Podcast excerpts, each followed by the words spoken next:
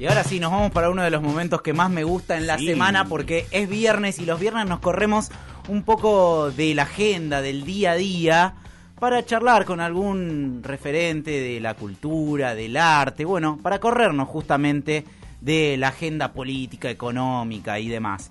En este caso, hoy vamos a charlar con Gustavo Peto Menajem, que bueno, ustedes saben, es actor, comediante, pero también hombre de radio, ahora hombre de televisión, conductor, bueno, lo podríamos calificar de un montón de maneras, pero ¿para qué hacerlo si directamente podemos charlar con él? ¿Qué tal, Peto? Buenos días, Andrés Lerner te saluda, ¿cómo estás? Hola Andrés, ¿cómo estás? Bien, muy bien, gracias por este contacto, Peto, y... De nada. Bueno, arrancar la charla por, digo, el tema inevitable, ¿cómo está llevando la cuarentena? Eh, bastante bien, bastante bien. Este, eh, la verdad es que la primera parte de la cuarentena, las primeras, ju- justo, justo, justo cuando arrancó me tuve que operar, eh, medio Mm. urgente, una hernia. Así que las primeras tres semanas para mí fueron posoperatorio, ¿viste? O sea, hubiese sido igual si no había cuarentena. Claro. eh, digamos, todo giraba alrededor de, de- de la incomodidad y el dolor. Después empecé a estar cada vez mejor, y hago, ahora hago vida más o menos normal. Y, mm, ¿qué te puedo decir? Lo único extraño, extraño mucho este, ir al, al teatro, hacer función, extraño estar ir a comer con mis amigos, con mi familia, extraño no tener a mi mujer a mi hijo todo el tiempo acá. Sí. eh, o yo estar todo el día. Extraño mucho los cafés. Ir a, ir a- yo soy mucho de ir a, comer afuera y de tomar, ir a tomar café con gente o solo. Me gusta mucho ir solo. Claro. Y, y ponerme a leer ahí, a escribir y qué sé yo. Eh, eso lo extraño, pero por lo demás la estoy llevando bastante bien, salvo por las máquinas de un vecino que, a veces me vuelve loco el ruido. este, bastante bien. Ah, ya me estoy imaginando una película con eso. El tipo que está en la cuarentena y que al lado tiene un vecino encima que está todo el día con una máquina haciendo ruido, ¿no? No, no, es una cosa espantosa. Se me va, viste, ya, ya, ya lo solucionaremos, pero bueno, ¿qué, qué vamos a hacer? Es, eh, tampoco le quiero cortar su, su trabajo, pero bueno, es insoportable. No, pero además, eh, Peto, te te ha tocado hacer personajes de, de distinto tipo, ¿no? Eh, a veces, por supuesto, muchas veces muy ligados al humor, pero otras veces algunos personajes más retorcidos también, ¿no? ¿Vos te referís a, a- al de Nafta Super? Sí, exactamente. Me imaginé a ese personaje, por ejemplo, lidiando con un vecino poco simpático. No, no, lo viola y lo mata. Sí, La cosa directamente, claro. Claro, claro, lo viola y lo mata, sí, sí, era tremendo, era tremendo, ese, tremendo, tremendo. Este, a mí me encantó hacerlo, este, y viste, eh, te voy a decir un lugar común, Sí, eh, pero uno se va dando cuenta en general si está haciendo las cosas más o menos bien por los técnicos, ¿no? Claro. Que, que es el público que tenés. claro. Y entonces, este, eh, yo no estaba en todos los capítulos ahí, pero bueno, bueno, anda, y en un momento estamos eh, haciendo la cola, ya hacia, el final estamos haciendo la cola para, para, para la comida, viste, en el catering, y se me acerca uno, uno, viste, su brazo era todo yo. Claro. Y me dice, menos mal que sos tan buena onda en la vida, porque si no te cagaríamos a trompar. Así que dije, ok, está funcionando, está Bien. funcionando. Peto, bueno, hay una parte de tu laburo que se ve muy trastocada, obviamente. ¿Ustedes cómo la están pasando, che, en la cuarentena? ¿Cómo la Nosotros- llevan? ¿Bien? Nosotros, es raro, viste que para el laburo periodístico, digo, nosotros somos trabajadores exceptuados, entonces dentro de todo salimos todos los días a la calle para venir a hacer el programa de radio. Eh, en mi caso tengo otros laburos periodísticos, también voy. ¿Pero lo están haciendo, el, el- lo están haciendo en la radio?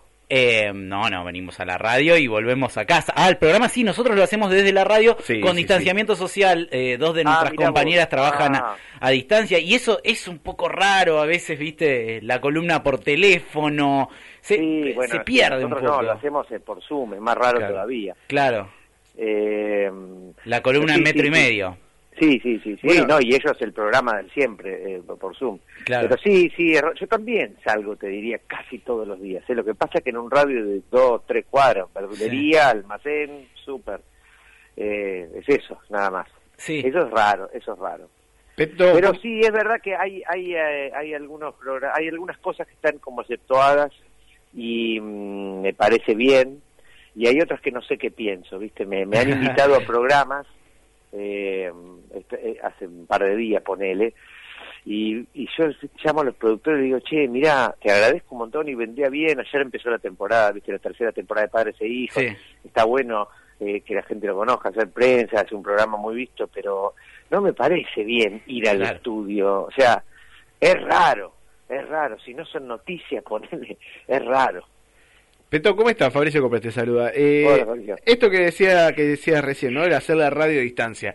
Eh, a- eh, como oyente, que soy también de, de metro, de metro y medio y sobre todo de, de la antiayuda, eh, les cambia también un montón a ustedes, ¿no? Porque, o sea, no, poco, no- sí. no por el por laburo radial, sino por el laburo teatral que tienen con Seba Weinreich, esa ida y vuelta. Bueno, eh, no sé si, si, si es una pregunta o si lo estás diciendo como oyente que ves que está diciendo. No, lo digo un poquito como oyente porque me llama la atención cómo cambia y quiero ver cómo, cómo es la experiencia de ustedes que de, hace- a- encarar ese, ese cambio, porque son Yo no sumamente siento teatrales. que esté tan tan cambiado, o sea, sí cambia, hay algo de la de la de, de ciertas cosas que solemos hacer eh, que no voy a contar que no hacemos, pero en general no siento que cambie mucho. De hecho, sobre todo ayer, eh, ¿cuándo fue? Anteayer. Eh, o la semana pasada, ¿viste? Eh, hay un momento yo creo que tiene que ver un poco con la con la con la onda que tenemos con Seba y, y, y el ejercicio de hacer cosas juntos y un poco también con el cariño y con lo mucho que nos extrañamos, ¿viste? Que en, cuando estamos eh, haciendo las cosas de la radio, en un momento, viste, nos estamos mirando mucho, estamos muy concentrados en la imagen del otro y, y a ratos pareciera que estamos ahí, uno con el otro. Ayer, nos, el, el otro día nos reímos mucho, mucho, Ujú. nos divertimos mucho. Este, después nos seguimos hablando por, por mensajes diciendo, che, yo me reí, no sé qué. Este, así que eh, yo creo que cuando tenés como onda con alguien, eso traspasa el medio Claro. el medio con el que te comuniques, ¿no? Eh, pero sí, no, no es lo mismo. Eh, a, te, te cuento, hay a veces, qué sé yo, a veces Seba me pregunta cosas eh, o, o me escribe algo, Sí. ¿entendés? Y me lo muestra para que vayamos por ahí, ¿entendés? Eh, y eso no se puede, no lo hacemos. La Pero- cuarentena es un no- gran no- momento no- para recibir eh, para ¿Sabés recibir consejos de antiayuda, ¿no? Sí, claro, claro. Sí, sí, sí, sí. Sí, porque estás encerrado, está todo, todo lo malo está potenciado y lo bueno no. Eh, Beto, y hablando de esto justamente, Seba, eh, bueno, esta está la, la serie Casi Feliz en, Sí. eh, en Netflix, que, que fue, Sí. la verdad, un suceso bastante grande, ¿no? La, la dimensión que tomó. Tremendo, ¿viste? Sí, y a mí me llama también la atención como en, el- en los capítulos que participás vos, la- no queremos spoilear nada, pero tienes una relación bastante cercana con el personaje de Seba. Soy el hermano. Claro, sos el hermano y, y también uno consumiendo el laburo que hacen ustedes durante tanto tiempo, también los ve a ustedes pasando esos procesos, ¿no? No sé si se entiende, como se ve No, también no, la- a ver, decime de nuevo. eh, digamos, eh, todo el proceso que pasa, sobre todo la, la parte más eh, final, la, la última parte que aparece vos, tu personaje, eh, nada, también ve a dos, dos compañeros de laburo, dos partener que vienen durante tanto tiempo haciendo teatro, haciendo radio, y llegan de repente al a la empresa de streaming más grande de, del mundo, básicamente, que es Netflix, y Sí. se ve ese recorrido, esa, esa química entre ustedes dos. Y, y sí, yo creo que sí, es lo que más nos dicen. ¿no? Lo del recorrido no te sabría decir. Eh, en, en, en, en el, a ver, lo, lo separo en dos. En cuanto a la química, eh, sí, la verdad que es una cosa que me parece que nos, se enorgullece a los dos eh, eh, y a la vez lo celebramos, lo sabemos y lo fomentamos. Eh, y porque no es algo que, que te pase mucho, ¿viste? Eh, y cuando pasa, hay que, hay que, mm, es como una planta que prende, ¿viste? O sea, hay que cuidarla, hay que cuidar esa planta. Eh, porque eh, la, la, la, la química, como vos decís, o la, la, la, la, la- la química escénica con alguien o en la vida, eh, es algo que, digamos, básicamente yo creo que para eso vivo, ¿viste? Para encontrar esas cosas, ¿no? Muy Uno va probando hasta que encuentra eso. Sí, sí, sí. Y en el caso de, de Seba eh, se dan las dos cosas que no siempre se da. A veces tenés una química escénica muy grande con alguien que en la vida no, o al revés. Quisieras tener con esa gente con la que en la vida sos, es- sos un ¿viste? tremendo compañero, eh, que querés que en el escenario también suceda y no sucede. Eh, no es que suceda lo contrario, pero no sucede así. Con Seba pasa eh, en las dos. Eh, nos hermanamos en, en, la vida y en escena. Entonces, este, eso es lo que celebramos y por suerte es lo que también se, creo que, que, se ve, es lo que más escuchamos que dice la gente. Eso por un lado. Por el otro lado, con respecto a estar en, en, en llegar a Netflix, qué sé yo, mira, a mí lo que me emociona de eso es, por un lado, el, hecho de trabajar. Y por el otro lado, sobre todo, el hecho de que eh, mi, mi, hermano, mi amigo, escribió algo, se fue adelante un proyecto y, y, se lo compraron de ahí y lo hicieron y fue un éxito. Claro. Ahora, el hecho de estar en Netflix en sí mismo a mí no me provoca ningún tipo de emoción. Claro, no, sí, sí, no me importa mucho. No, no, por eso, por eso resaltaba la, relación entre ustedes dos, digo, vienen de cómicos, o sea, de tantos años de que habrán pasado teatros tan, eh, no sé, tan under y de repente, digo, todo, ese crecimiento exponencial en cuanto es que, a es que cómico era under, eh, eran las dos cosas, ¿viste? Claro. Era, era, era una, después, después esto se empezó, no fuimos los primeros, éramos pocos, pero después empezó a hacer mucho más, eh, a abrir mucho más esto. Mm. Era como una isla del under dentro del teatro comercial. Sí, pero al principio era un bar, después era un seto, cualquier cosa, y, al principio era en la plaza, pero no venía mucha gente, hacíamos una sola vez, tardó, pero siempre teníamos esa, esa mentalidad de, eh, bueno, si se termina mañana no me importa. Claro. Siempre lo hacíamos así, siempre, no sé por qué, somos así.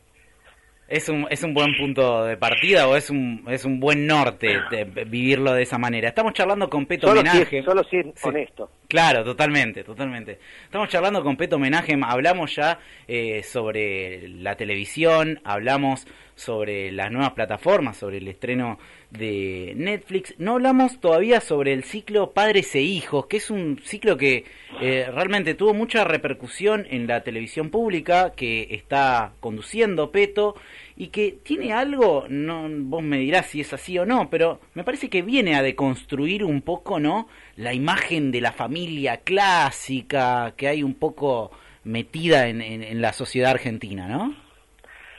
Eh, yo creo que eso eh, se, deconstruye solo, digamos. O sea, eh, mira, no creo que un programa sea tan importante como para hacer eso. No, no, digo, un programa de televisión nada más. En el fondo está presente ese ese contenido. totalmente. Me parece que lo, lo, el gran aporte del programa es que eh, no voy a decir visualizar porque odio ese concepto, la palabra y el concepto, me parece, sí, sí, no sé por qué está tan tan de moda y tal, lo repetimos tanto como si fuese un hallazgo y me parece una mierda. Claro. Visualizar, Visualizar lo invisible, lo que nadie muestra, ¿no? Pero además es solo mirar, solo mirar. O sea, ¿por qué no hablamos de, de hablemos de esto, debatamos sobre esto, reflexionemos sobre esto, concienticemos sobre esto? No, visualizar. Es como la era de las redes nos mató. Claro Sí, como poner en agenda y nada más. El, claro, la misma gente que lo que lo pide dice visualicemos esto. No, no visualicemos, hablemos de esto profundamente, discutamos sobre esto, no visualicemos, porque si no mirás y seguís. Bueno, entonces me parece que, que, que, que deja, le da un espacio para que esas historias hablen por sí mismas. Eh, y, me parece que está bueno, la verdad que me parece que está bueno entre tanto, eh, perdón que no, no, no, no, no es contra ustedes en absoluto, eh, pero sobre todo en este momento, entre tanto, eh, eh, ¿cómo se dice? Cataratas de noticias, ¿no? Donde los programas de noticias están tan, tan, tan presentes y, y, y frente a esta nueva, me sale el viejazo ahora, pero frente a esta modalidad de periodismo que a, mí me deja un poco perplejo, que es, eh, pareciera que a todos los periodistas, a la mayoría de los periodistas, lo que más le importa es editorializar. Claro. ¿Entendés? Como que la opinión es más importante que la, que, que la pregunta, que la investigación, que la noticia. ¿Entendés? Decir su opinión sobre la noticia, decir, dale, boludo, es tratar de boludo a la gente. Deja que yo, yo, yo solo piense. Dame la noticia y yo voy a pensar y me parece que ese programa está bueno, es, ah, tiene muy poca editoriales, hablan, hablan las, las historias. Claro. No, no hay mucha opinión nuestra sobre eso, más allá de lo que sí queremos, pero es, es yo me cuido mucho de eso cuando hacemos copete y qué sé yo, viste, no, no sacar todo lo que sea juicio de valor, salvo que se me vaya la vida con eso, porque se le fue la vida a otra gente. Por ejemplo, ayer, en, en, cuando hablamos de la tragedia de Once, o cuando hablamos de Cromañón, o cuando vamos a hablar en el próximo programa de Ecos. O sea, las tragedias, esas son evitables. Entonces, dale, cartas en el asunto, porque es evitable. Pero, pero más allá de eso, pero no es porque yo lo piense así, porque es así, porque hay toda una investigación detrás. Más allá de eso, me, encanta ese programa que cuenta historias y que las historias hablan por sí mismas. Y, y lo que dicen es esto que vos decís, que la verdad que hay un montón de maneras de vivir. vos podés luchar con que no, se vive así, se vive así, así, así se es hombre, así se es mujer, este, no hay nada en el medio, así es una familia, pero la verdad, cuando salís a la calle no es así. La realidad dice que no es así. Y eso es lo que, de eso se trata el programa, un poco. Y también se trata de, de la parte amorosa de esas, de esas historias, ¿no? Porque también podría tratarse de las partes más trágicas o más violentas que las hay, eh, pero se trata de la parte amorosa, ¿no? Cuando hablamos de, de, de, los, qué sé yo, de los cinco hermanos adoptados, este, bueno, hay, hay otra parte en esa historia que es la parte que los abandonaron. Claro. También podríamos hacer foco en eso, pero, pero no, hacemos foco en, en, en quien decide, bueno, vengan a vivir con nosotros. Totalmente. Peto, entonces, ¿cuándo podemos ver Padres e en la televisión pública? No, pero era la idea. Justamente para eso te llamamos. no queremos laburar, por eso te llamamos. Para, claro, para laburar menos. para editorializar menos, en realidad. ¿Para qué? Para editorializar menos. ¿Qué, ¿Qué, les parece eso? ¿Están de acuerdo o no? Sí, sí, completamente. este es un programa sin editorial. No tiene editorial. Es un programa de primera mañana, un programa que hablamos mucho de política, vamos tratando las noticias del día, pero no tiene editorial. Como una cosa, el editorial es rara, ¿no? El tipo se para, habla en silencio, se saca la cortina y tiene algo importante para decir. Y todos los. ¿A quién tiene todos los días algo importante para decir, de verdad? Excelente, excelente, excelente reflexión. Sí, pero también pasa esto que decís vos, que, que se modificó hasta misma la manera de dar las noticias. Nos pasa a veces que, bueno, al menos a mí, cuando estoy dando una noticia, siento que estoy metiendo más mi opinión que la noticia a veces. Dijo, no, no, por ahí no, y por ahí no es. Eh, pero sí, sí, es algo como que es como una gotita de tinta que se cayó en el agua y contaminó todo el periodismo. Y a veces Totalmente. Y sabes que contaminó también la manera de preguntar. Tal cual. Fíjate, hay un, hay, un, hay un montón de viste que preguntan y, te, y ya le, le dicen por dónde o qué quieren que conteste. Claro. el gobierno de Alberto Fernández, ¿le parece muy bueno o excelente? ¿Viste? a veces están formuladas de esa manera, un poco sesgadas. Pito, te hago la última y voy a tratar de, no ser sesgado en la forma de preguntarte. Es, Me imagino que eh, hay, hay preocupación, y estoy siendo sesgado ya, mira, hay preocupación en el mundo artístico por lo que se está viviendo en cuanto a que no se sabe cómo se va a retomar ni cuándo la actividad. Seguramente a ustedes eh, les toca ir al final de la cola en este sentido. ¿Cómo, ¿Cómo te imaginas que puede seguir esto? Me cuesta mucho imaginar eso.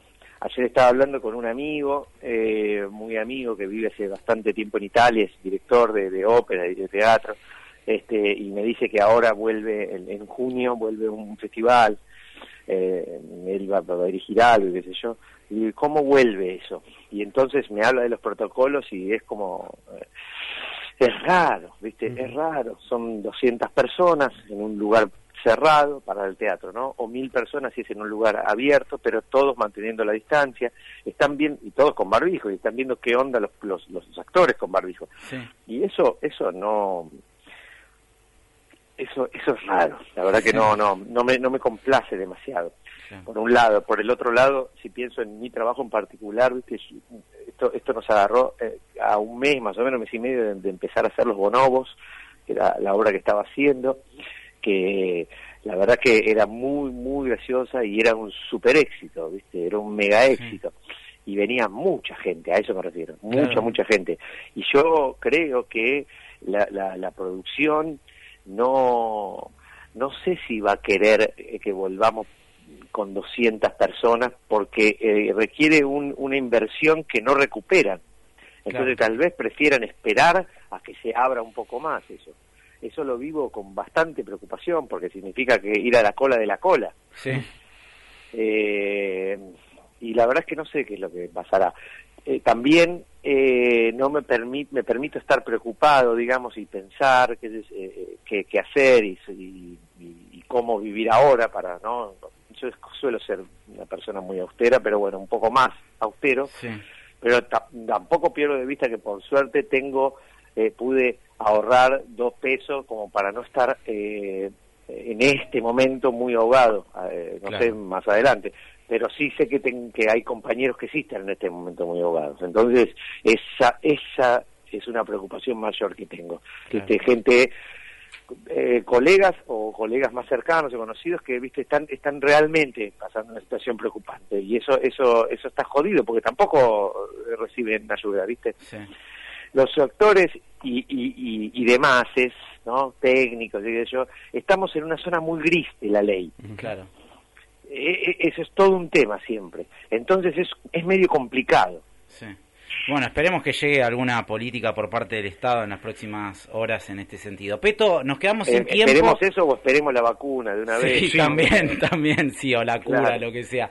Peto, nos quedamos sin tiempo, la verdad fue un placer enorme charlar con vos en esta mañana y bueno, cuando esto se acomode un poco, te, te esperaremos acá también en el estudio de la Patriada para, para charlar. ¿En Paternal? En la paternal, sí, en el- la Ah, que somos esquina. vecinos, entonces. Mirá, en la esquina de Nicasio Oroño y Cucha Cucha. Y ya que estás y. ¿En el bar, en el bar de Patriota? Claro, Arriba, mira, arriba. te podés encargar un locro. Te digo que el locro del 25 de mayo no sabes lo que es, Peto. Te ¿En digo. serio? Pero Sí. escuchame, boludo, estamos a siete cuadras. Ah, Diez pero cuadras. decir que no se puede, si no me iría ahora y seguimos charlando, mirá lo que te digo. me, iría, me iría yo. sí, sería mejor. Porque no vas a entrar a la radio. Claro, vivo a siete, como no sé, son entre siete y diez cuadras de ahí, al toque. Bien ahí. Bueno, Peto, eh, te, te esperamos entonces cuando estemos en una nueva normalidad o lo que sea, como se llame, no sé.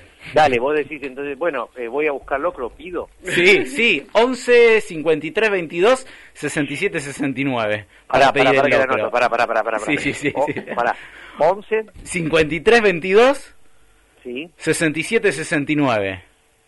El, 6769. el mejor locro del país, te digo. Genial. Peto. Abrazo grande, Peto, gracias Un por este contacto. Chao. Peto Homenaje pasaba acá por Salvemos Kamchatka mientras ya nos vamos yendo.